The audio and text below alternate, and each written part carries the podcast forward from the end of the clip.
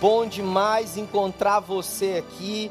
Como disse pastor Paulo, que coisa maravilhosa, coisa maravilhosa poder te ver, te vendo assim com a máscara, mas isso já enche o nosso coração de muita esperança e de muita expectativa de que, como igreja, continuamos firmes, corajosos. Eu disse no início do nosso retorno aos cultos, as mesmas doses, na mesma quantidade de prudência que deveríamos ter, que precisamos ter, precisamos clamar essa mesma quantidade de coragem, confiança no caráter inabalável de Deus. Amém? Gente, quando nós nos damos conta de que já passaram mais de seis meses que estamos vivendo uma crise de saúde pública global. E nós começamos a fazer uma retrospectiva, na verdade, uma pequena retrospectiva, de tudo aquilo que vem acontecendo nas nossas vidas. E no meio desses momentos de retrospectiva, é importante, é saudável você exercitar isso boas memórias para manter a sua saúde e a saúde da sua família. Eu me lembrei numa das ocasiões que fizemos uma viagem em família. Fomos na cidade de Belo Horizonte, lá no estado de Minas Gerais. Minha cunhada morava lá naquela ocasião. E foi uma viagem assim muito agradável. Na época, Natan, meu filho, tinha dois, três anos de idade e nós fomos passear na Lagoa da Pampulha. Quem aqui já foi na Lagoa da Pampulha em Belo Horizonte? Levanta-se a mão para me ver. Olha aí que gente abençoada. Chegando naquele lugar, primeira vez que eu estava ali, e aí vendo as pessoas se exercitando, tomando água de coco. Eu disse, eu vou tomar água de coco, e comecei a tomar água de coco ali, conversar com o esposo da minha cunhada, que ele começou a me dar uma aula, me dar uma aula ali da cidade ele disse: Olha, a Lagoa da Pampulha é maravilhosa, mas o problema é que a água é poluída. Eu disse: Olha, é uma semelhança também com a Lagoa Rodrigo de Freitas. Vista belíssima, coisa maravilhosa, mas a água não está prestando. Você sabia que na história da Bíblia tem algo assim? E eu quero, a partir dessa história, extrair lições e princípios espirituais para você que a minha semelhança clama, espera uma intervenção sobrenatural do Senhor para restaurar sua vida, restaurar sua casa, restaurar tudo aquilo que precisa de restauração. Abra sua Bíblia por gentileza no livro de 2 Reis, capítulo de número 2, verso de número 19. Nós iremos ler do verso 19 ao verso de número 22, apenas esses quatro versículos dessa história extraordinária envolvendo um dos homens mais cheios do Espírito Santo na Bíblia, chamado Eliseu. Acompanha comigo, por gentileza, 2 Reis 19, alguns homens da cidade foram dizer a Eliseu: Como podes ver, essa cidade está bem localizada, mas a água não é boa e a terra é improdutiva. E disse ele: Ponham sal numa tigela nova e tragam-na para mim. Quando a levaram, ele foi à nascente, jogou o sal ali e disse: Assim diz o Senhor: purifiquei esta água, não causará mais mortes, nem deixará a terra improdutiva. E até hoje a água permanece pura, conforme a palavra de Eliseu, que o Senhor nos abençoe nessa noite. Deixa eu dizer para você, o livro de Segunda Reis, ele vai narrar a história dos reis de Israel.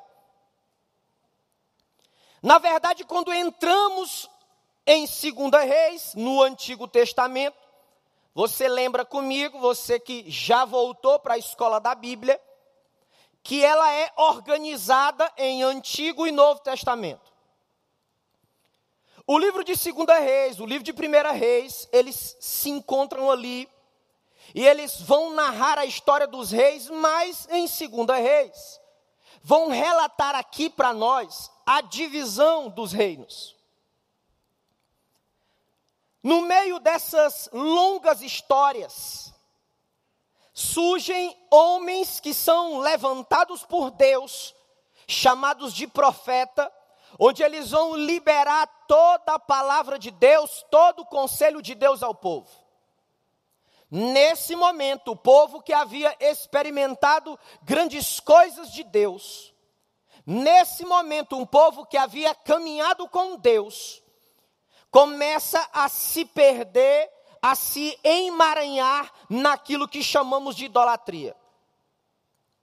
Deus levanta o primeiro homem, Elias, homem de Deus.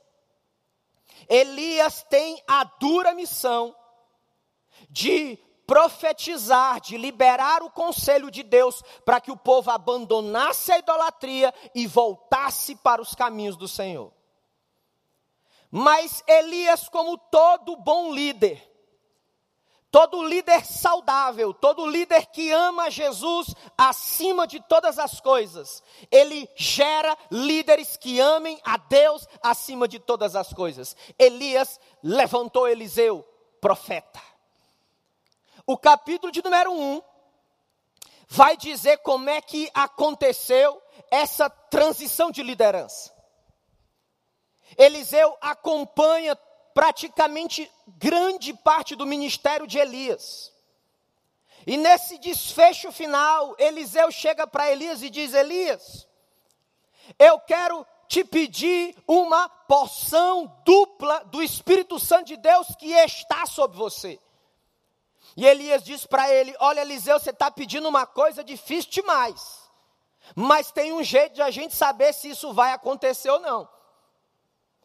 Se eu for arrebatado ao céu e você me vir, certamente receberá porção dupla do Espírito Santo. Meus irmãos e irmãs, assim aconteceu. Eliseu entra na história. Chegamos aqui no verso de número 19, no capítulo 2. E esse é o primeiro grande momento de Eliseu ele está na cidade de Jericó.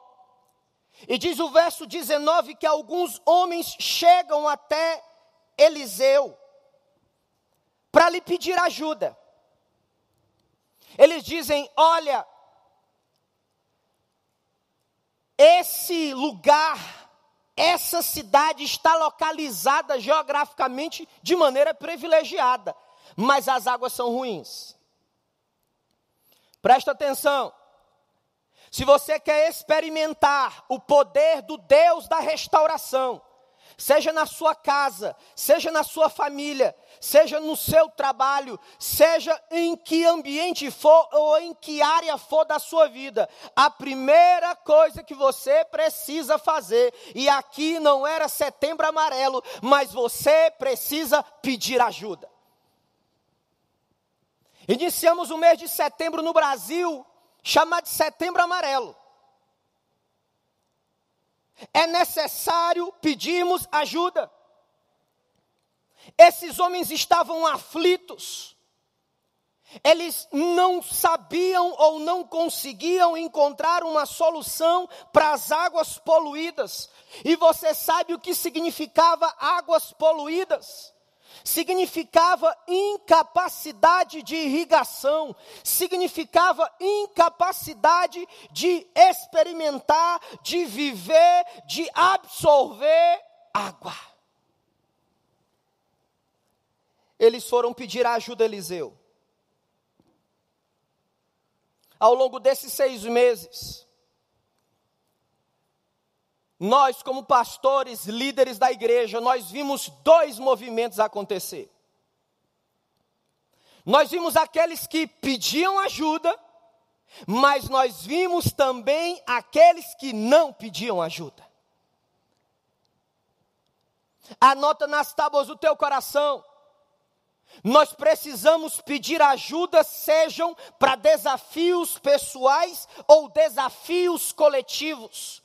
O desafio desses homens era tanto pessoal, de sobrevivência, quanto desafios coletivos.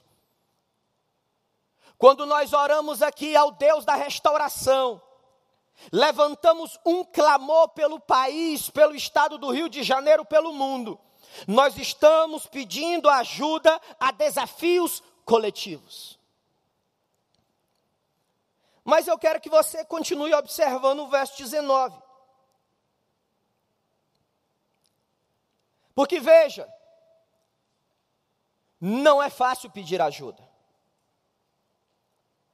Eu sei, eu reconheço, eu acolho e eu entendo que não é fácil.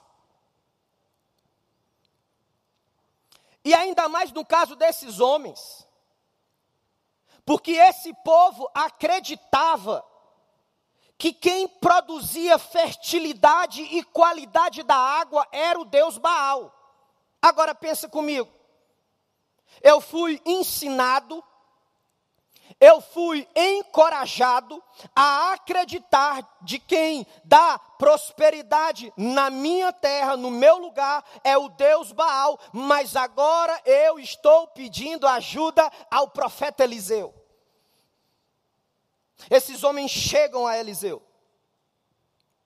Eu posso imaginar que tanto eles quanto nós precisamos romper algumas barreiras para pedir ajuda, vencer alguns empecilhos e obstáculos, e eu vou elencar alguns deles aqui. O primeiro deles, e para mim um dos mais perigosos, Pastor Paulo, é o da negação. É quando eu estou vendo que a minha vida está se quebrando inteira eu estou me desfacelando por dentro, mas eu nego que estou quebrado ou quebrando. Um empecilho.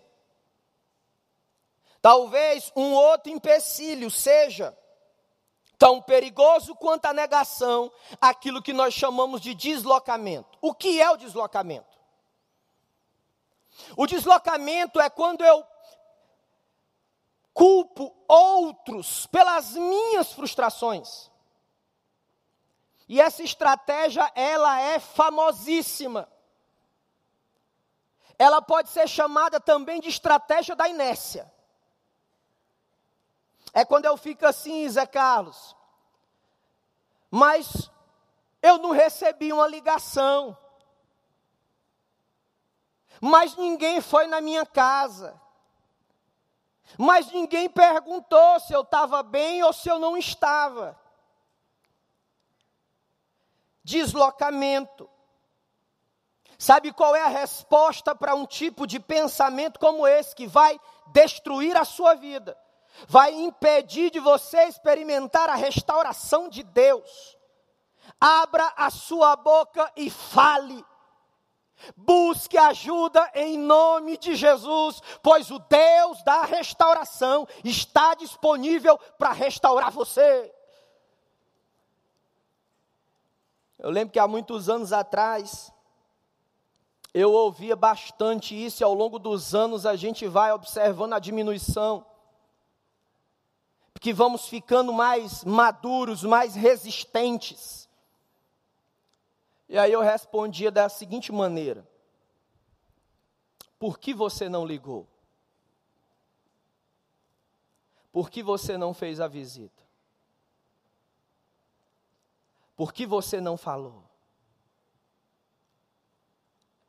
Essa talvez seja uma das barreiras e obstáculos para experimentarmos restauração mas tem a culpa, tem a fantasia, que é a fuga da realidade, tem a vergonha, tem a autossuficiência, tem a vitimização.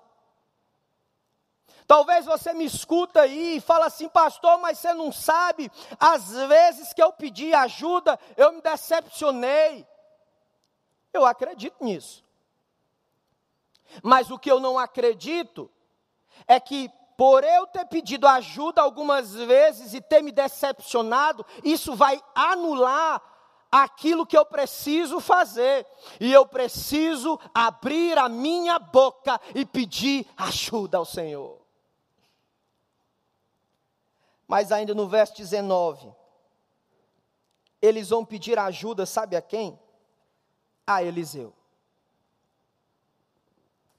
Um dos erros que nós cometemos, e muitas vezes repetimos esse mesmo erro, é quando nós acreditamos em aparições meteóricas. Olha aí, esse daqui chegou, vai resolver o problema. Olha aí, essa aqui, essa é mulher de Deus.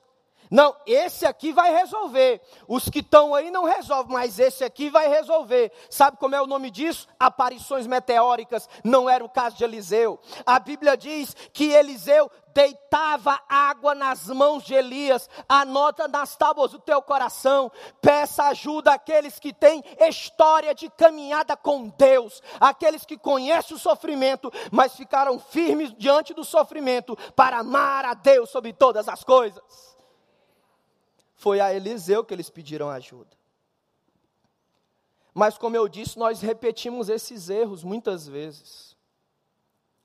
Eu até tentei, mas eu não consegui ver na palavra aparições meteóricas. Eu não vi. Eu vi Jesus se preparando 30 anos para servir três anos. Eu vi Eliseu ouvindo Elias, o profeta. Eu vi Paulo aos pés de Gamaliel. Eu vi Davi sendo formado, gerado em anos para servir ao Senhor. Mas quando isso não acontece, quando eu me deixo cegar pela popularidade das mídias sociais, ou por essas aparições meteóricas, sabe o que é que sobra? É dor.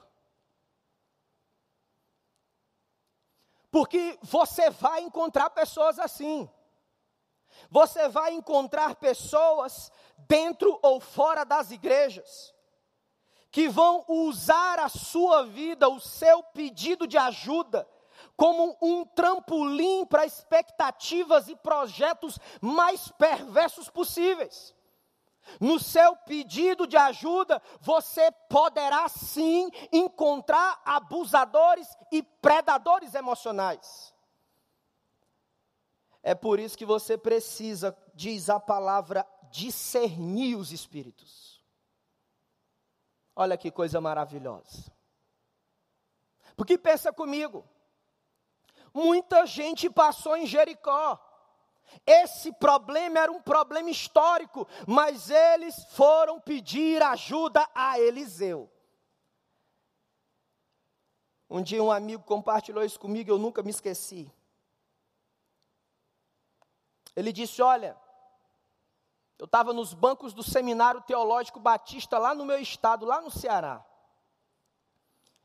Eu saía do trabalho às 5 horas e eu tinha que fazer uma escolha, Pastor Joel. Se eu fosse andando ao seminário, uns 14 quarteirões, eu podia comer uma coxinha e um tomar um copo de refrigerante.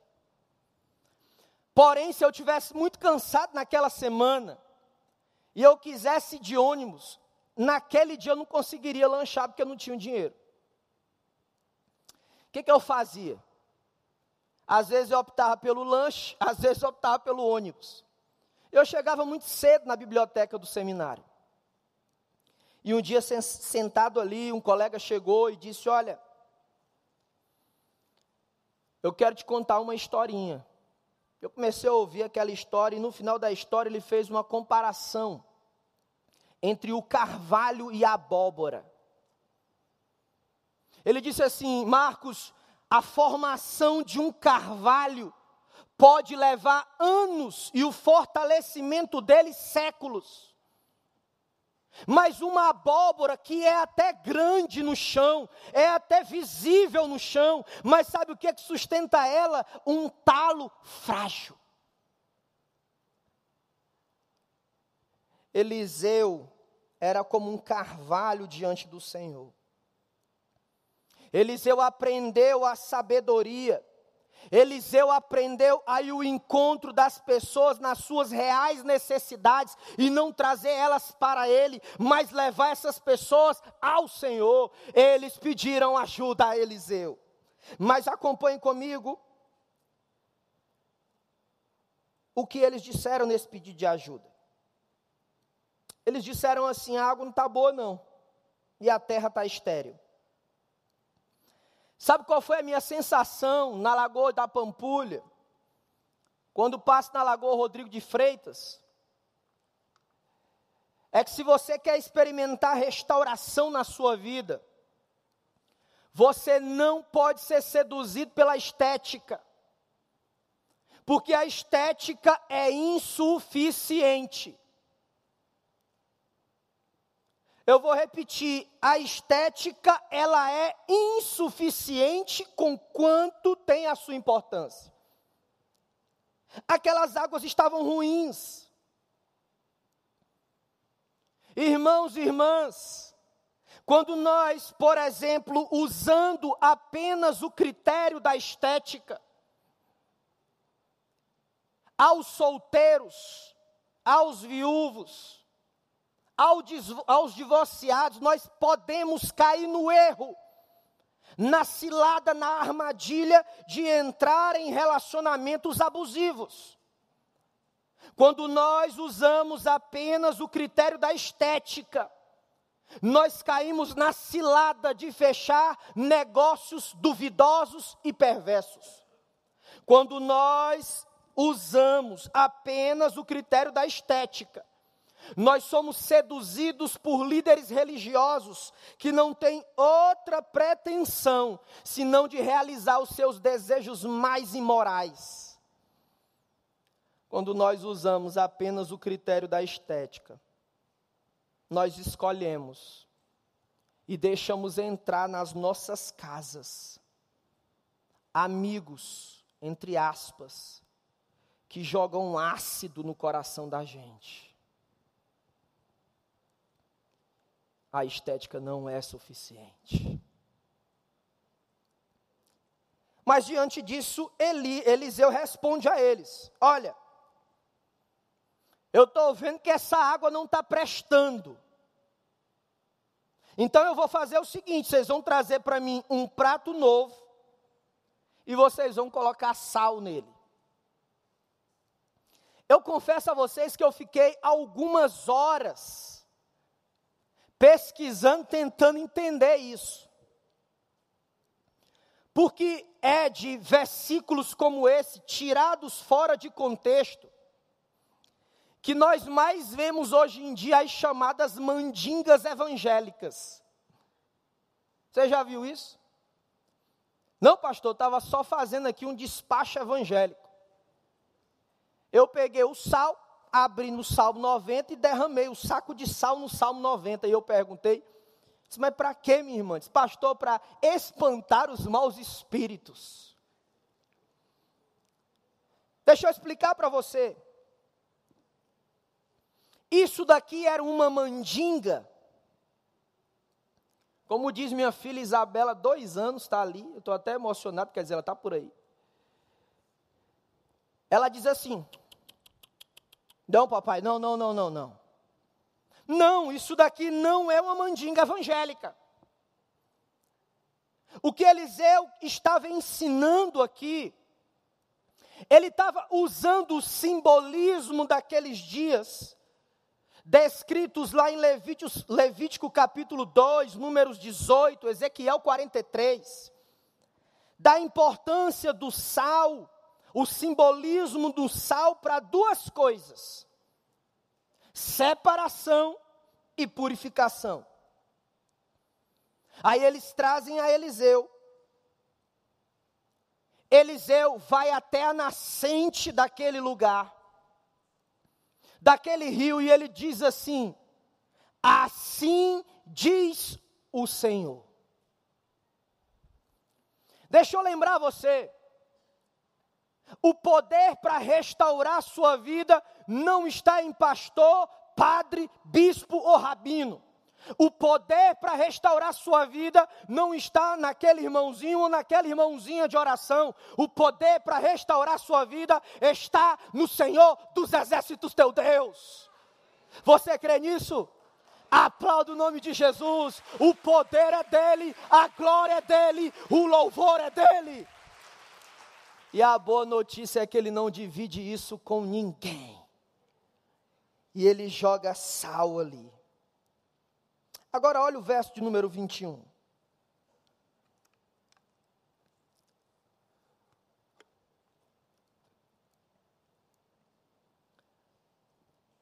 No verso 21, ele vai combater duas coisas. Ele vai literalmente sarar aquela água, e ele vai pelo poder de Deus, resolver o problema da esterilidade da água. Para vocês terem uma ideia de como aquela água era ruim, que a palavra hebraica, a palavra original aqui nesse versículo, é que a água ela causava abortos. O que significa dizer quando Eliseu libera a palavra de Deus. É que o falar de Deus e o seu agir são as mesmas coisas. Quando Deus fala, as enfermidades são curadas no corpo ou na alma. Quando Deus fala, as portas fechadas elas se abrem e as que estão abertas ele fecha. Quando Deus libera a sua palavra, Ele chama a existência ao mundo aquilo que ainda não existe. Quando Deus libera a sua palavra, aquilo que parecia impossível se torna possível por causa da sua palavra. No verso 22, diz que as águas são saradas. Se você quer experimentar restauração na sua vida, você precisa deixar Deus, deixar o Deus restaurador, quebrar o fluxo, quebrar a forma, quebrar o jeito que você vem vivendo. Isso se chama uma verdadeira disrupção é quando aquele padrão, é quando aquele fluxo, ele é quebrado, interrompido. Deus quer fazer assim com as nossas vidas. Deus quer restaurar aquilo que foi quebrado por você ou por outros. Ainda tem isso. Que tem coisas que sou eu que quebro, tem coisas que os outros quebram na minha vida. Mas a boa notícia é que a restauração serve para ambos os casos. Gente, é extraordinário compreender esses passos no caminho da restauração. E quando a restauração acontece, nós somos abençoados e aqueles que estão ao nosso redor também são abençoados. Mas eu quero finalizar e dizer a você que tudo isso aponta para uma pessoa e aponta para um lugar. Aponta para Jesus e aponta para a cruz. Fique de pé, por gentileza.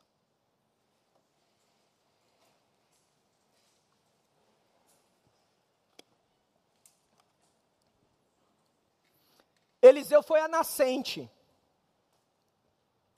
Você sabe qual é a nascente da sua vida? É o seu coração. E só tem uma maneira de haver uma restauração total, é quando a graça, o favor, a misericórdia de Deus alcança o teu coração. Eu não sei como é que você chegou aqui. Eu só sei que todo esforço que nós estamos fazendo, ampliando os cultos na manhã, desafiando irmãos que amam e servem a Deus, a nos ajudar nos, nas medidas de prevenção e de segurança na dinâmica da igreja. Quando nós avançamos com Casacap, avançamos com CCH, as crianças reunidas ali, é porque nós queremos ver uma única coisa acontecer. O peso da glória de Deus alcançar a sua vida e restaurar completamente você. Eu sou entusiasta com a obra de Deus. Feche seus olhos em nome de Jesus. Nós não precisamos mais de sal. O nosso sal é Jesus.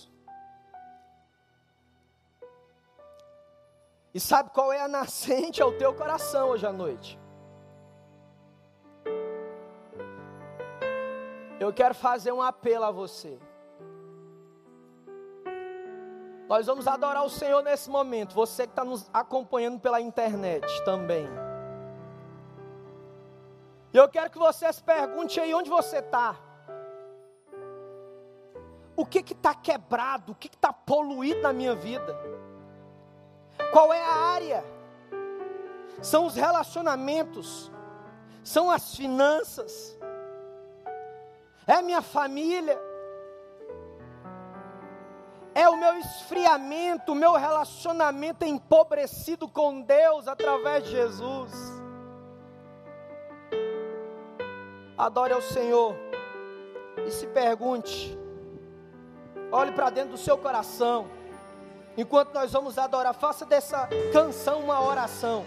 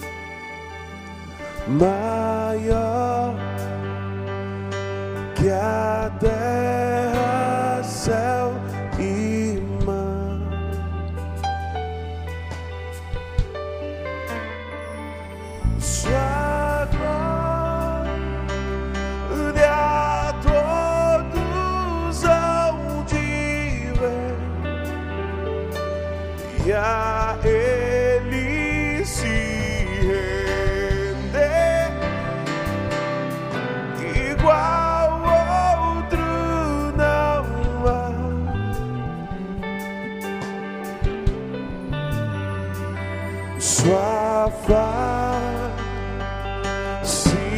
brilha mais que o sol.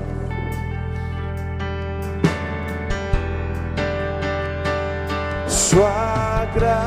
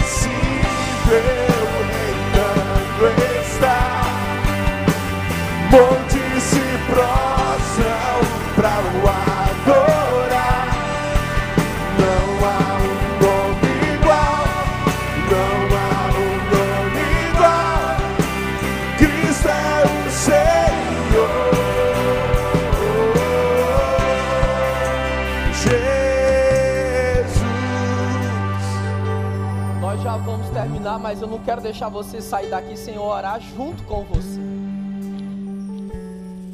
O Deus da restauração está aqui. Feche teus olhos em nome de Jesus. Lembra do pedir ajuda? É o primeiro passo no caminho para experimentar o poder do Deus restaurador. Só eu tô olhando para você aí onde você está. Tô olhando lá para a ponta direita, no centro, lá na outra ponta. E eu quero perguntar a você que diz assim: olha, eu quero, eu preciso de restauração na minha vida. Mas a maior restauração que eu preciso nessa noite é do meu relacionamento com Deus. E para isso ele enviou Jesus para trocar de lugar com você. Talvez você diga: Eu preciso experimentar a restauração da paixão, do amor, da devoção ao Senhor.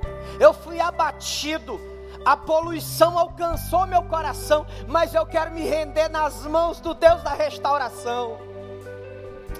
Eu desafio você a levantar uma mão assim direita, como quem pede coragem, derruba as resistências. Amém. Estou vendo aqui na frente, graças a Deus, ali, lá do meu lado esquerdo também, ali atrás, lá na ponta, ali. Graças a Deus, estou vendo gente ali, estou vendo gente na lateral. Eu vou olhar para esse lado direito. Estou vendo uma pessoa ali, graças a Deus, estou vendo um casal ali na frente. Estou vendo aqui do meu lado mais um pouco do lado direito. Estou vendo ali, ali. Estou vendo gente ali, lá na ponta tem mais alguém. Estou vendo ali outra pessoa. Estou vendo uma senhora ali. Eu quero clamar a Deus pela sua vida.